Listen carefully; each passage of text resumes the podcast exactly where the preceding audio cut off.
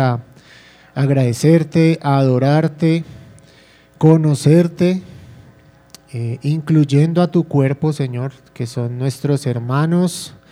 Gracias por proveernos de esta hermosa iglesia. Gracias por proveernos, Señor, de nuestros ancianos, de nuestros diáconos y de todas las personas que con sus dones, Señor, nos dan un gran servicio edificante para nuestras almas. Yo te ruego, Señor, que así como lo has venido haciendo, tú tomes este tiempo, que tomes mi corazón, Señor, mi boca, Señor, y mis pensamientos para que seas tú eh, permitiendo que yo hable lo que deba hablar, Señor, y no más de eso. Y que mis hermanos, Señor, junto conmigo puedan ser edificados con la enseñanza del día de hoy, Señor.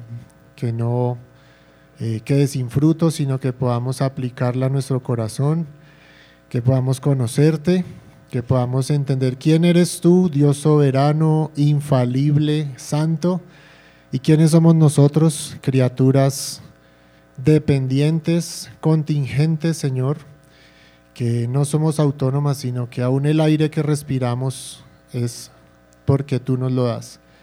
Ayúdanos en este marco a entender lo que tienes para nosotros el día de hoy. Amén.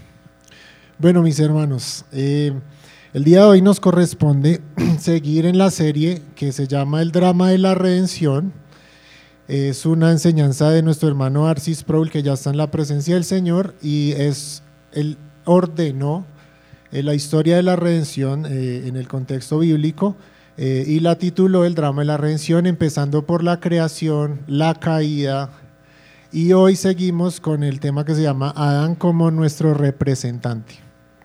Hace ocho días nos tocó una parte de la serie que se llama La intromisión del pecado. Vamos a hacer un repaso para los que no estuvieron y de todas maneras para entrar en contexto de lo que tenemos que ver hoy. Así que nos vamos a detener para eh, considerar las implicaciones que la caída o la intromisión del pecado tiene en el contexto del drama de la redención y eh, las implicaciones que tiene para nosotros eh, personalmente delante de Dios. Y vamos a considerar considerar a Adán como nuestro representante. Vamos a revisar qué significa que sea nuestro representante, qué teorías existen en cuanto a cómo es que el pecado llegó a invadir, a inundar y a expandirse a toda la creación y a la raza humana. Así que hay un hecho, hermanos, que todos, eh, casi que nuestro contexto social católico romano o cristiano en Colombia, eh, conocemos y es que eh, Adán pecó. Todos sabemos que Dios creó el mundo, creó a Adán y Eva y los puso como virreyes o como mayordomos de la creación. Y todos sabemos la historia de cómo ellos desobedecieron a Dios, cómo ellos decidieron tomar sus propias decisiones, escuchar a la serpiente y no escuchar a Dios, y pecaron, pecaron desobedeciendo a Dios, Adán y Eva como uno solo, puesto que Dios había declarado que eran una sola carne, eh, pecaron y sufrieron las consecuencias, que cuáles fueron las consecuencias del pecado que Dios eh, dio a Adán y Eva, fueron eh, muerte, Dios les dijo que si comían del fruto iban a morir. No murieron instantáneamente por la misericordia del Señor, pero ahora iban a marchar eh, indefectiblemente hacia su muerte. Eh, también experimentaron el dolor, eh, el retrabajo, puesto que Dios les dijo que iban a, trabajar con mucho sudor y para obtener el fruto de la tierra. También fueron maldecidos por Dios, eh, con enemistad con la serpiente, y es, en fin, ellos como pecadores delante de Dios sufrieron las consecuencias y las condiciones, eh, digamos, la maldición y las consecuencias inmediatas de, haber desobedecido a Dios. Pero, eh, ¿cuál es nuestra relación con Adán? Es decir, ¿cómo es que el pecado de ellos viene a afectarnos a nosotros? ¿Realmente esto es algo que nos incumbe? O Adán y Eva eran simplemente eh, unas personas aisladas de nosotros, simplemente somos descendientes de ellos eh, genéticamente. Eh, eso es evidente, pero ¿cuál es nuestra relación? ¿Cómo llega el pecado de ellos a afectar a toda la raza humana? No sé cuántos habitantes eh, hay hoy en día en la Tierra, tal vez unos 7 mil millones, y más todos los que ya han eh, muerto, pero todos ellos, ese gran número de personas, incluyéndonos, nos hemos visto afectados por ellos. Así que la pregunta es si nos incumbe eh, el pecado de Adán y su culpa individual delante de Dios, sus decisiones individuales aquel día en el Edén, si nos incumben, bueno, realmente nos incumben hasta la mismísima muerte, mis hermanos. Aunque, aunque busquemos convenientemente decir cosas como, eh, es que si yo hubiera estado en el Edén hubiera hecho algo mejor, o él fue el que pecó. Fue él y no yo. Sin embargo, la Biblia enseña que el pecado de Adán y Eva afectaba a toda la raza humana. Así que nos incumbe profundamente. Y seguramente eh, nuestro pensamiento volaría más y diríamos, no, es que si yo hubiera estado en el Edén, yo hubiera pisoteado a esa serpiente, la hubiera estrangulado, la hubiera ahogado y luego la hubiera puesto como un trofeo en la sala de mi casa y hubiese ganado mi glorificación. Yo no hubiera sido tan eh, bruto como Adán, sino que yo hubiera sido mejor que él y hubiese hecho y deshecho. Eh, y nuestra mente se empezaría a ir, seguramente muchos de nosotros ya hemos pensado en eso, yo lo he hecho, y nuestra mente al irse y darle rienda suelta a este tipo de pensamientos de que hubiésemos sido mejor, eh, mejores electores que en ese periodo de prueba, mm, se desnudaría poco a poco esa preferencia que tenemos como seres humanos a ser halagados en vez de que nos enfrenten con un Dios santo y que nuestro pecado realmente sea evidenciado. Eh, nuestros pensamientos se irían tan rápido y tan lejos que sería inevitable evidenciar la soberbia que hay en nuestro corazón.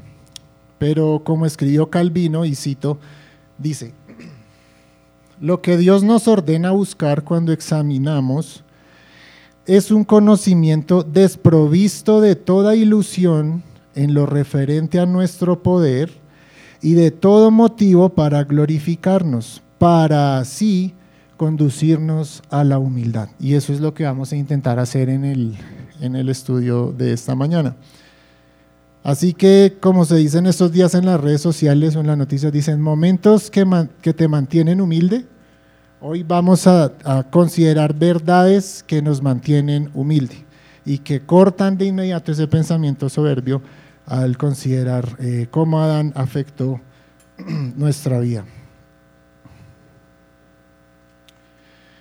Así que hay ciertas cotas que tenemos que trazar para considerar el tema de hoy. Así como el tráfico sería un desastre sin eh, leyes de tránsito y sin semáforos, necesitamos ciertas cotas para poder conducirnos en estas preguntas que son eh, dedos directos a la llaga en nuestro corazón. Las cotas es que vamos a considerar estas preguntas en el marco de un conocimiento de un Dios santo, perfecto, que es infalible y soberano, y también en el conocimiento de nosotros mismos como criaturas contingentes y dependientes. ¿Qué significa contingentes? Que no somos independientes, autónomos, no existimos en nosotros mismos, sino que dependemos de alguien más, de alguien trascendente. Nosotros no somos trascendentes. Y dos conceptos van a estar rondando hoy eh, en, lo que estamos eh, considerando y es el pecado original que lo abordamos ampliamente en la clase anterior cuando Cristian nos explicaba y el otro concepto es el de la culpa imputada. Estos dos conceptos, eh, según el autor de la serie, dice que son difíciles de comprender y de aceptar. Sin embargo, yo hago énfasis en el aceptar. O sea, no es que estos conceptos sean difíciles de entender, más bien son difíciles de aceptar a causa de nuestro pecado. ¿Vale?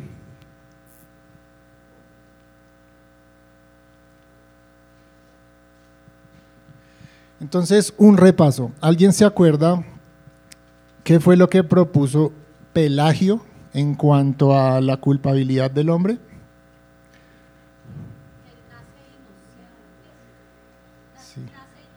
Sí. Sí, Pelagio decía, no hay forma en que, es decir, Dios sería injusto si él culpara a los demás hombres por el, la desobediencia de Adán. Por tanto, Adán pecó y fue culpable, pero todas las personas después de Adán nacen en un estado de inocencia o a lo sumo neutral, ¿sí?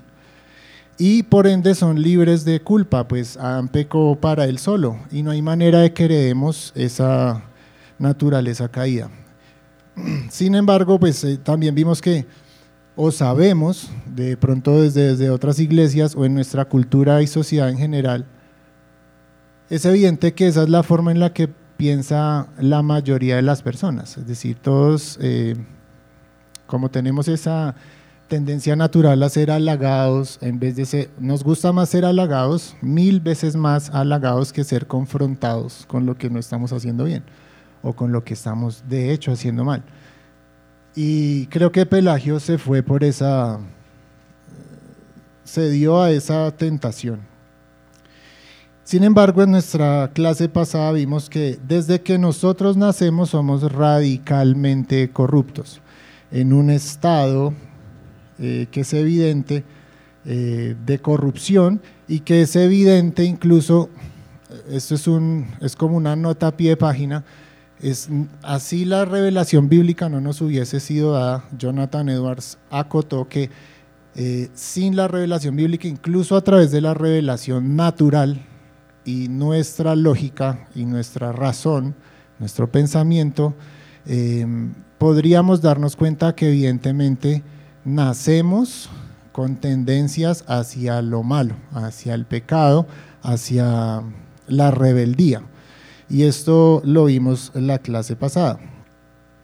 Uno de los puntos eh, a considerar que eh, cuando he reflexionado en esto se me hace que es un argumento muy fuerte y es si Pelagio tuviese razón, ¿sí? o si, digamos, eso fuera así, que naciéramos en estado neutro o en estado, o que fuéramos buenos y no corruptos, entonces, ¿cómo la sociedad llegó a corromperse? Si es que la sociedad se compone de individuos, ¿right? Entonces, eh, si todos los seres humanos nacen buenos o neutros, ¿cómo es que la primera sociedad que hubo o que caminó sobre la tierra llegó a corromperse? Si se componía de seres humanos individuales con un corazón bueno o a lo sumo neutro, no habría forma de que la sociedad se hubiese corrompido. La única forma en la que, la sociedad se eh, haya corrompido y, es corrupta, porque lo vivimos, eh, sobre todo también en sociedades como la nuestra, de manera más abierta. Eh, es un hecho que la sociedad es corrupta y la única forma en que la sociedad se corrompe es que los individuos sean corruptos. ¿sí? No habría forma de que hubiera sociedades corruptas si eh, estuviéramos en un estado de inocencia o de neutralidad moral. Por eso, porque como abunda es el, el halago, ¿sí? la salamería, nos gusta resaltar en nuestros trabajos cuando hacemos algo bueno, pero cuando nos equivocamos, como que no queremos tocar mucho el tema, si se puede evadir, se evade, pero cuando hacemos algo bueno sí queremos de inmediato que reconozcan lo que hacemos. Por la cultura en la que vivimos y por nuestro propio corazón es muy necesario que eh, nos recordemos constantemente y nos informemos constantemente, es decir, informemos nuestra conciencia constantemente respecto de la visión bíblica de quiénes somos y de quién es Dios.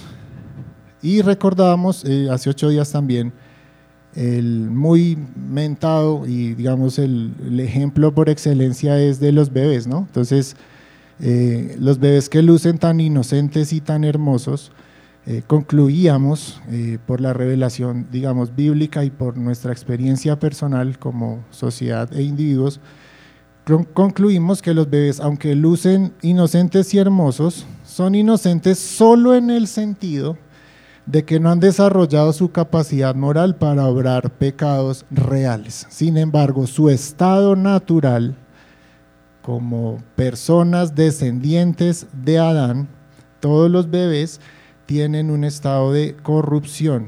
Eh, a la luz de a la luz bíblica del en pecado me consiguió mi madre de David y otros textos, eh, sabemos que desde la concepción estamos dotados con una corrupción radical, que en otros contextos también se puede llamar depravación total, en, teológicamente, y es un estado de pecado que más temprano que tarde, para los que tenemos hijos y convivimos de cerca con ellos, sabemos que más temprano que tarde ese pecado aflora eh, en pecados reales y consumados.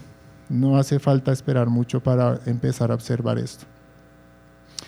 Así que el pecado original es necesario definirlo, esto es un repaso, se define como la consecuencia de la desobediencia de Adán que fue cargada sobre Adán y también sobre su descendencia por haber sido rebelde y desobediente. Es una condición caída de la que todos, los miles de millones de personas que han caminado y caminamos sobre esta tierra, sin excepción somos partícipes porque somos ramas de la misma raíz adánica. Y esto se puede ver en Romanos 3:23. Si alguien por favor me puede ayudar con ese versículo.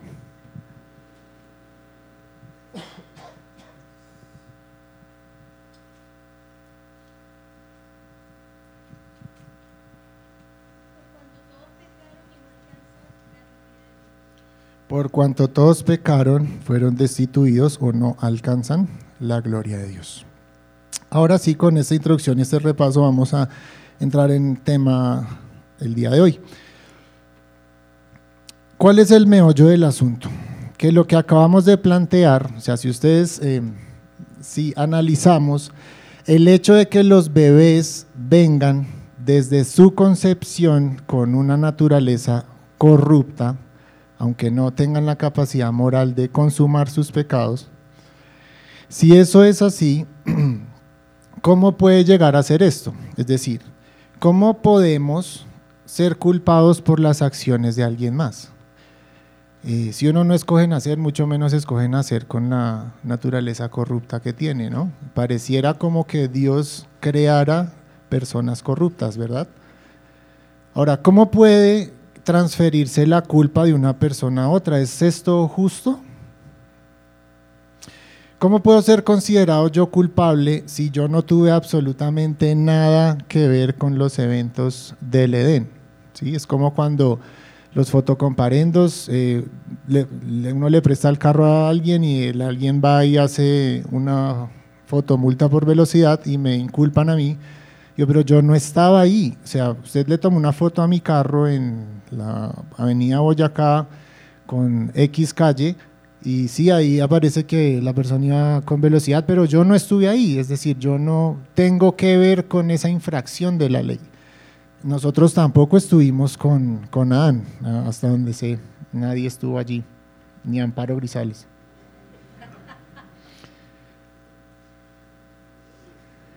de pronto, mentiras. Entonces estas preguntas que nos dan directamente en, la llaga de nuestra humanidad, es, señalando a un Dios que parece injusto, eh, considerándonos a nosotros como justos,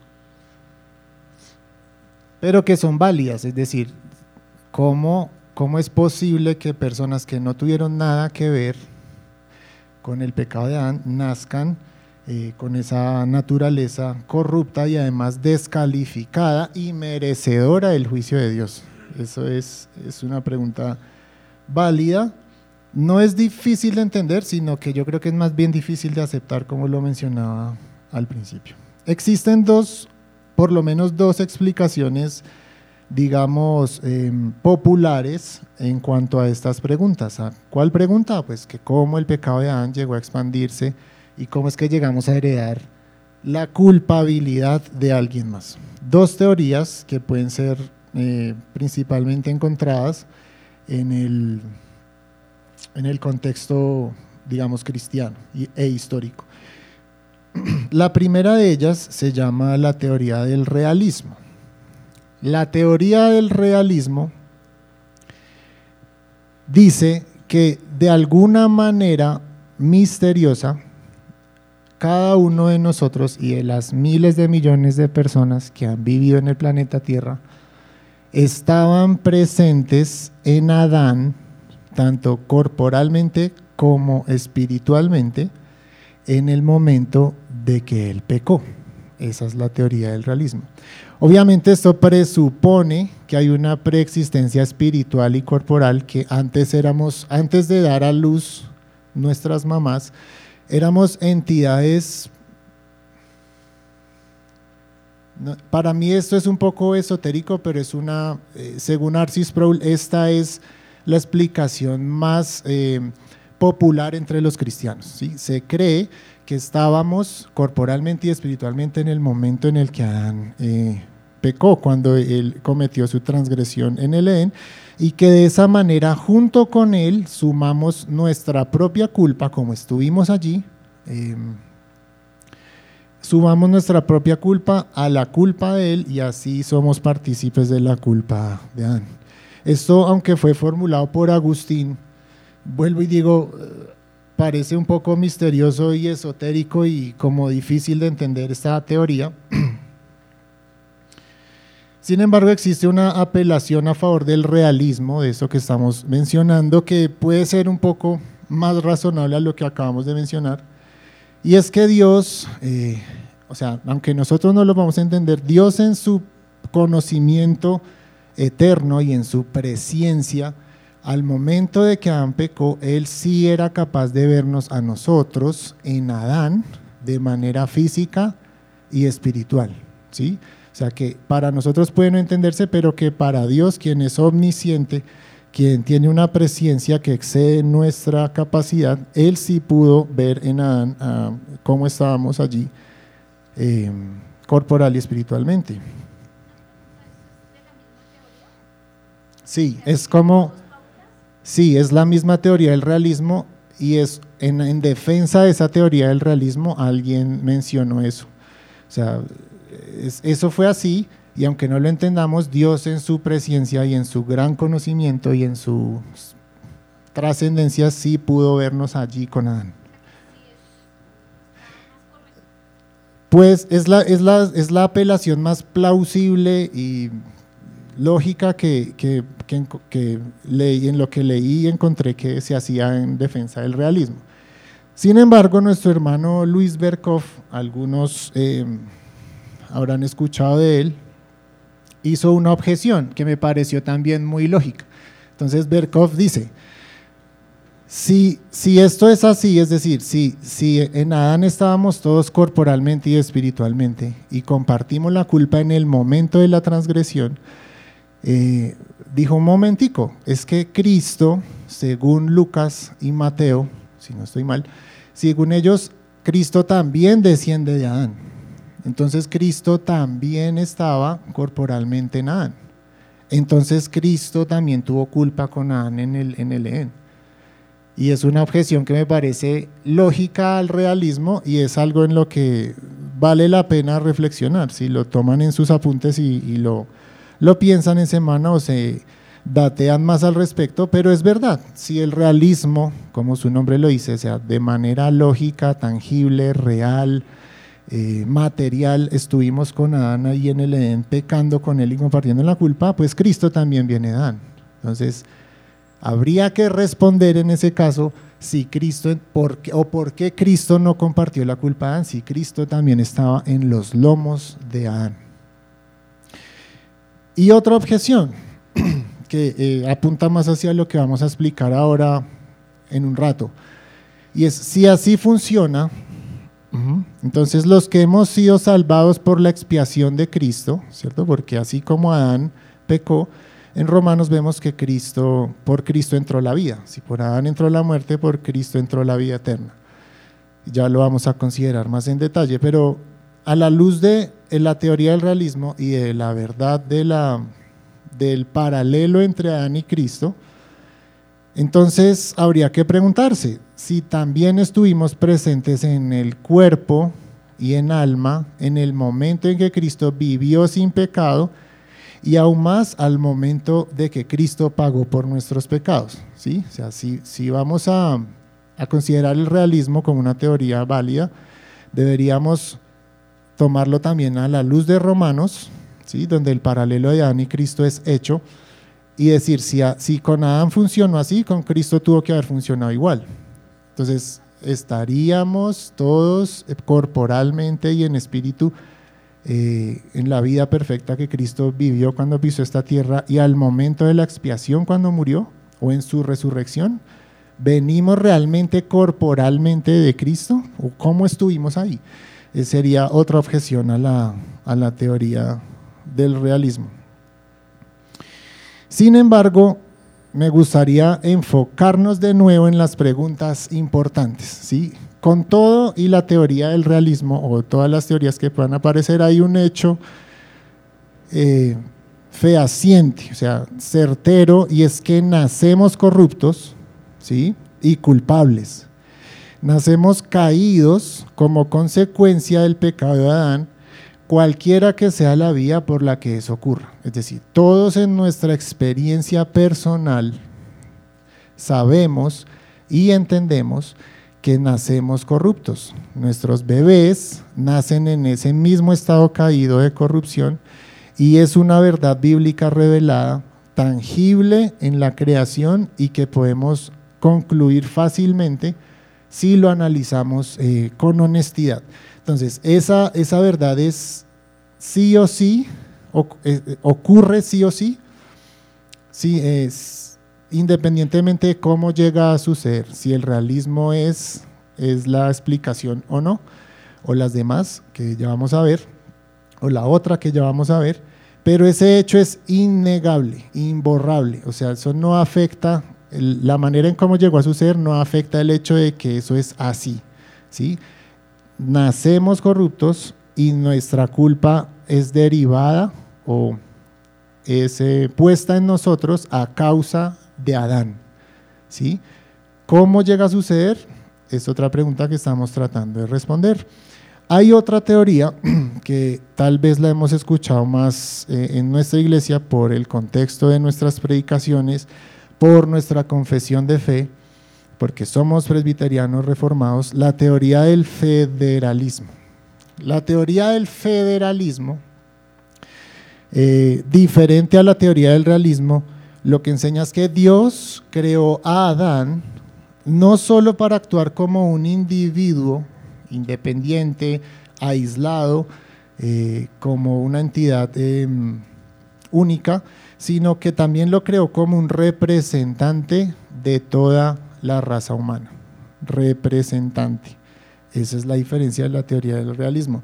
Y esto obedece al principio de representación que está presente a lo largo de todas las escrituras. ¿Quién me ayuda con un texto que leímos o que los que estuvimos en el culto de la mañana lo escuchamos, los que van a estar en el culto, en el segundo culto lo escucharán, Éxodo 34 del 6 al 7 que dice.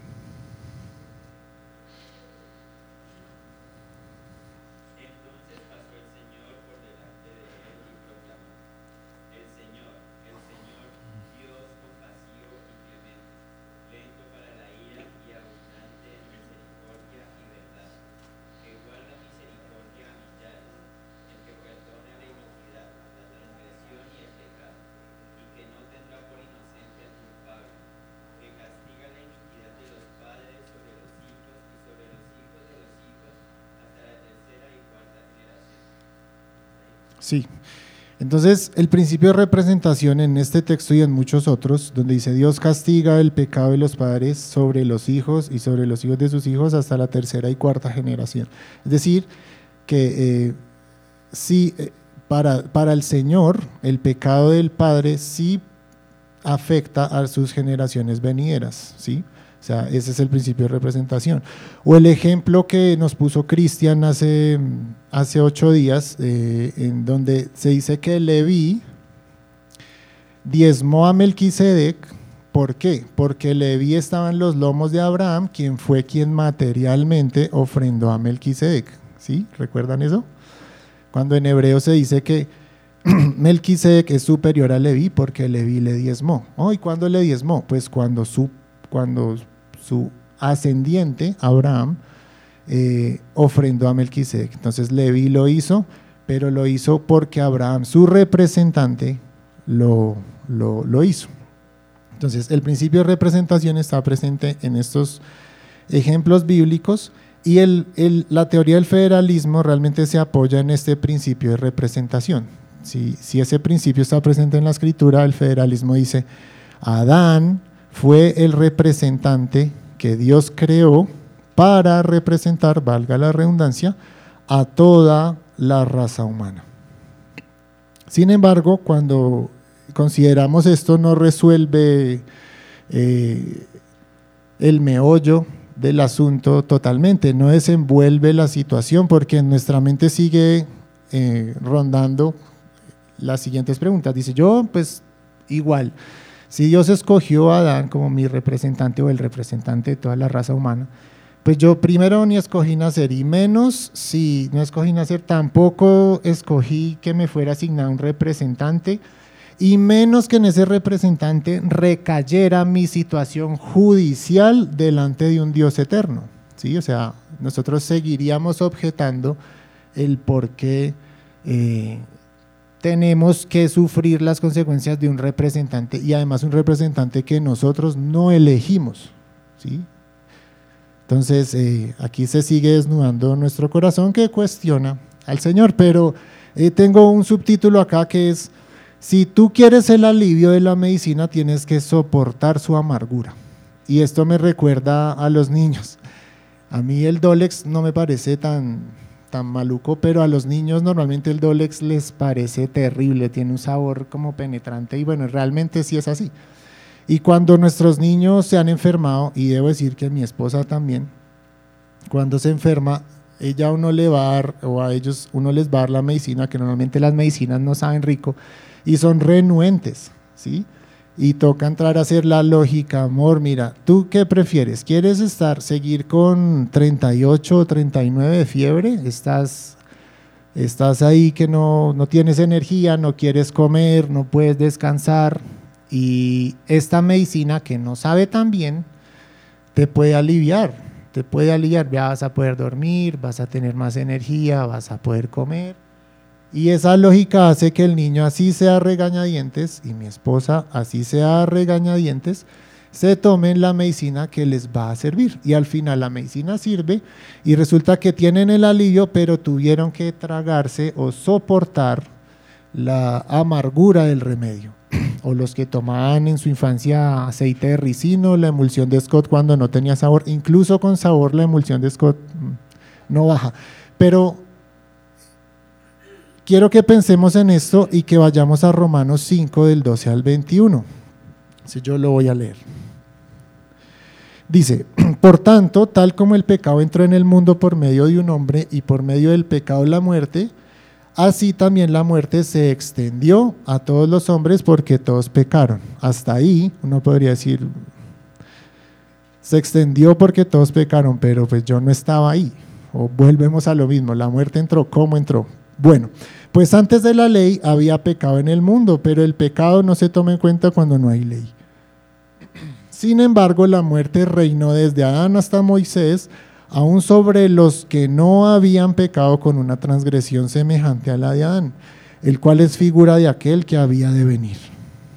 Pero no sucede con la dádiva como con la transgresión. Porque si por la transgresión de uno murieron los muchos, mucho más la gracia de Dios y el don por la gracia de un hombre, Jesucristo, abundaron para los muchos. Tampoco sucede con el don como con lo que vino por medio de aquel que pecó, porque ciertamente el juicio surgió a causa de una transgresión, la de Adán, resultando en condenación para quién? Para todos los hombres. Pero la dádiva surgió a causa de muchas transgresiones, resultando en la justificación, porque, por, porque si por la transgresión de un hombre, por este reinó la muerte, mucho más reinarán en vida por medio de un hombre Jesucristo, los que reciben la abundancia de la gracia y del don de la justicia. Así pues, tal como por una transgresión resultó la condenación de todos los hombres, así también por un acto de justicia resultó la justificación de vida para todos los hombres. Porque así como por la desobediencia de un hombre los muchos fueron constituidos pecadores, así también por la obediencia de uno los muchos serán constituidos justos. La ley se introdujo para que abundara la transgresión, pero donde el pecado abundó, sobreabundó la gracia. Por último, para que así como el pecado reinó en la muerte, así también la gracia reine por medio de la justicia para vida eterna, mediante Jesucristo nuestro Señor. Hermanos, el principio de la redención, la fe cristiana, la razón por la que venimos los domingos a celebrar a Cristo, a, cantar que el poder de la cruz, como lo cantábamos ahorita y lo van a cantar los del siguiente culto, todo eso depende o descansa, la redención misma descansa la obra redentora descansa y se apoya en la idea de la imputación y lo vamos a explicar. El texto afirma que la muerte y con él, eh, digamos, la muerte y el pecado entró y se extendió a toda la humanidad por cuántos hombres? Por un solo hombre, eso dice el texto. El texto también dice que la muerte reinó desde Adán hasta Moisés aún para aquellos que nunca pecaron a la medida del pecado de Adán. Importante. Y el texto también afirma como una realidad más vívida, o sea, más deslumbrante que lo que se acaba de decir, dice que la dádiva de Cristo, un solo hombre, lo repite como tres veces, un solo hombre, por esa dádiva de ese hombre, Cristo, se también se em, eh, extendió la justificación de vida a muchos hombres, aun cuando en ellos sobreabundó el pecado. Además, en contraste con un único pecado de Adán. Así que el texto lo que muestra es que por el pecado entró la el pecado de Adán entró la muerte y el pecado a todos los hombres y a la creación completa. Pero al lado de ese paño negro que Adán puso, brilla el diamante de la redención del Señor. Y es que un solo acto de, nuestra dádiva perfecta, que fue el Señor Jesucristo, por ese acto resultó en la justificación también de muchos hombres. Y no solo de un pecado como el de Adán, sino de muchos pecados que cometieron esos muchísimos hombres. Y Éxodo 34 también Em, el que acabamos de leer, dice que Dios castiga la maldad de los padres sobre los hijos tercera y cuarta generación, pero antes dice que extiende su misericordia a cuántos? A millares. O sea que es más, es más brillante, más em, abrumador, ¿sí? nos sobrecoge y nos sobrepasa más la verdad de Cristo que el hecho de que haya em, entrado el pecado por un solo hombre. Y esto es lo que cuando uno en ingeniería no conoce una variable y decide hacer el cálculo al revés para entender el problema y entender qué está pasando, eh, esto es, eh, en este caso es lo mismo. El federalismo empieza diciendo, Dios creó a Adán como un representante de toda la raza humana. ¿Y cómo podemos entender esto? Bueno, vamos a mirar que para Dios también el acto de un solo hombre resultó en la salvación de muchos hombres. ¿sí? Entonces, si queremos el alivio de la redención, debemos aceptar lo amargo de la verdad de que el pecado nos fue imputado ¿sí? Por la maldición de Dios a raíz del pecado de Adán. Así que la imputación en un sentido negativo es acusar culpar, incriminar, eh, inculpar y atribuir la culpa a alguien de algún hecho delictivo, pero la imputación en un sentido positivo, en contraposición, también eh, es posible. Es decir, ¿cuál es la enfermedad mortal? Nuestra naturaleza caída, corrupta de raíz, que es innegable, que todos la experimentamos, que merece el juicio divino y que es realmente irrefutable. Esa es nuestra enfermedad mortal. ¿Cuál es el alivio? La imputación de nuestras culpas al Cordero que quita el pecado del mundo, nuestra justificación y vida eterna. Ese es el alivio. ¿Y qué es lo amargo? Lo amargo es que nos fue imputada la culpa de Adán a nosotros porque él fue nuestro representante. Y realmente pues no hay redención sin la imputación. Y esa es la explicación del, del, federalismo. Con todo y eso, nunca lo amargo del remedio será más grande que el alivio, pero no tendrás alivio sin lo amargo del remedio. Así que consideremos ambas cosas al tiempo y demos gloria al Señor. Ahora, pensemos en términos de justicia. ¿Hay alguna diferencia en términos de justicia entre la imputación del pecado de Adán hacia nosotros y la imputación de nuestro pecado a Cristo? ¿Existe alguna diferencia en términos de justicia? ¿Qué opinan? Existe diferencia entre la manera en en términos de justicia, es decir, si es justo o injusto. Si entre la imputación que Dios hace del, pecado de Adán a toda la raza humana, a la imputación que hace del pecado de los escogidos a Cristo. ¿Sí? Puede parecer confusa la pregunta, pero hacia dónde va dirigida. Y es que si, si decimos que fue injusto la imputación de Adán hacia nos, el pecado de Adán hacia nosotros, tendríamos que decir que también es injusto que Dios haya imputado nuestros pecados a Cristo y de ninguna manera lo es. Tenemos que considerar las dos caras de la moneda al mismo tiempo, según la revelación bíblica.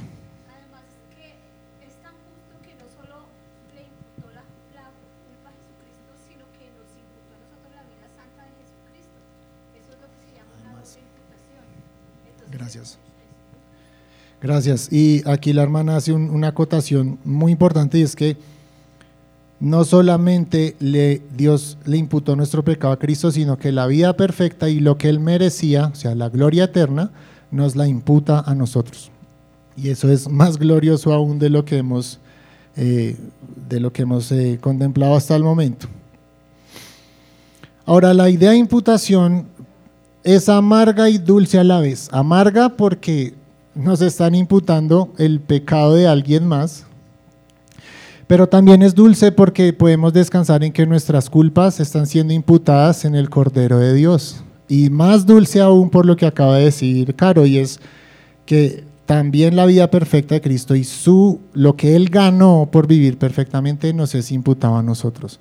Entonces es amarga por un lado, pero muy dulce por el otro. Me recuerda el episodio de creo que fue Jeremías el que comió el rollo o Ezequiel, no recuerdo. Dice que él comió el rollo que el ángel le trajo, en la visión que vio dice comió el rollo y dice que le supo amargo. Él supo dulce en su boca, pero fue amargo en su vientre, amarguísimo. Y en este caso hay cierta analogía con lo mismo, porque no nos gusta la idea de que tengamos que ser imputados con las culpas de otro, pero más bien eso al lado del disfrute, del deleite y la maravilla de poder disfrutar de la salvación, porque nuestras culpas, que son reales, ¿sí? no somos inocentes, son imputadas al Cordero de Dios que fue perfecto y podemos disfrutar de su herencia. Y aunque sea amarga y dulce, es la forma en la que un Dios soberano, para alabanza de su propia gloria, designó para llevar a cabo el drama de la redención. ¿sí? No sé humanamente qué otro tipo de mecanismos, de, de formas hayamos implementado creyéndonos en nuestra soberbia mejores que Dios, pero esta es la forma que Dios escogió. Él escogió que tuviéramos un representante tanto para ser imputados por nuestro pecado, como para ser rescatados y redimidos de nuestro pecado. Es la manera, la representación federal, la que Dios escogió para alabanza de su propia gloria, por su propio beneplácito, para ser glorificado Él y solo Él. Ahora, este, esto que acabamos de hablar parece no ser suficiente todavía. ¿sí? Aún clama el humanista que todos llevamos puesto. Y es que creyentes o no al, al, mejor estilo antropocéntrico y egocéntrico del hombre caído, podemos seguir objetando a Dios y decir, bueno, esa es la forma que tú escogiste, además que es una forma dulce para mí porque mis culpas pueden ser imputadas en otro. Pero Señor, o sea, yo no escogí a mi, a mi representante, o sea, eh, tú, yo, yo no tuve que ver, o sea, si yo, sí, en nuestro contexto democrático, en donde asistimos a las urnas, pues lo primero que uno piensa es, no, pues un representante yo lo hubiera escogido, o sea, yo hubiera hecho el análisis, hubiera dicho quién me representara. Yo no escogí a Adán para que en él recayera mi eternidad y mi situación, judicial con Dios. Yo hubiese escogido un mejor representante, tal vez, ¿sí? Seguimos objetando. Y en lo personal, cuando me puse a pensar en esto, pues obviamente es verdad, uno objeta todo. Uno, no sé, en el restaurante a mí me pasa que si la carne está dura, ya quiero objetar, no soy agradecido, o cualquier cosa, decisión en la casa, simplemente por objetar algo tengo que decir, ¿sí? uno no es capaz de, como aceptar que eh, el control no está en sus manos. Y me parece curioso porque las dos situaciones serían desde nuestra posición caída o incluso desde la posición de inocencia en la que estaba Adán, ¿cómo podríamos pensar que llevaríamos a cabo una decisión tan crucial de manera eh, diáfana, ¿sí? O sea, impecable, ¿sí? O sea, sea que estemos caídos o sea que estemos en la posición de inocencia, no es posible, porque de todas maneras, caídos o no, en inocencia o no, seguiríamos siendo criaturas contingentes y dependientes, no autónomos y en extremo limitadas. Es decir, ¿qué nos hace pensar que hubiésemos escogido mejor a nuestro representante si ni siquiera en la posición de inocencia en la que estaban, eh, eh, seguiría, o sea, en esa posición seguiríamos siendo totalmente limitados y dependientes de un Dios trascendente. Y pues no es por añadir pena, hermanos, pero no es que tengamos mucho éxito personal al escoger siquiera al, consejo del conjunto o al edil del barrio o al presidente de esta nación.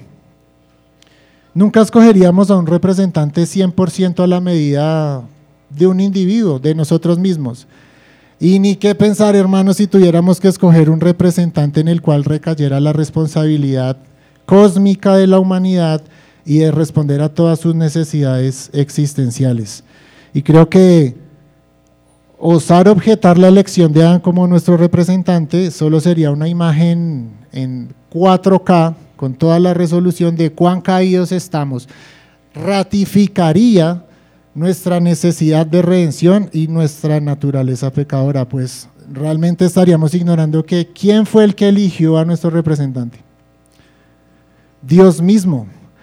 ¿Y quién es Dios? Dios seleccionó a nuestro representante siendo un Dios omnisciente e infalible. ¿Sí? Nadie pudo haber elegido mejor al representante de la humanidad que Dios mismo. Y en conclusión, nunca pudimos haber tenido un mejor representante que Adán, pues Dios lo escogió y lo hizo poco menor que los ángeles. Y Adán era lo más cercano a lo idóneo a los dotes y capacidades necesarias para haber escogido el bien en vez del mal. Así que oponernos a Adán como nuestro representante sería oponernos a Dios mismo, quien lo escogió como el mejor representante posible de toda la raza humana. Listo, mis hermanos, creo que hasta acá llegamos el día de hoy. No sé si hay alguna pregunta.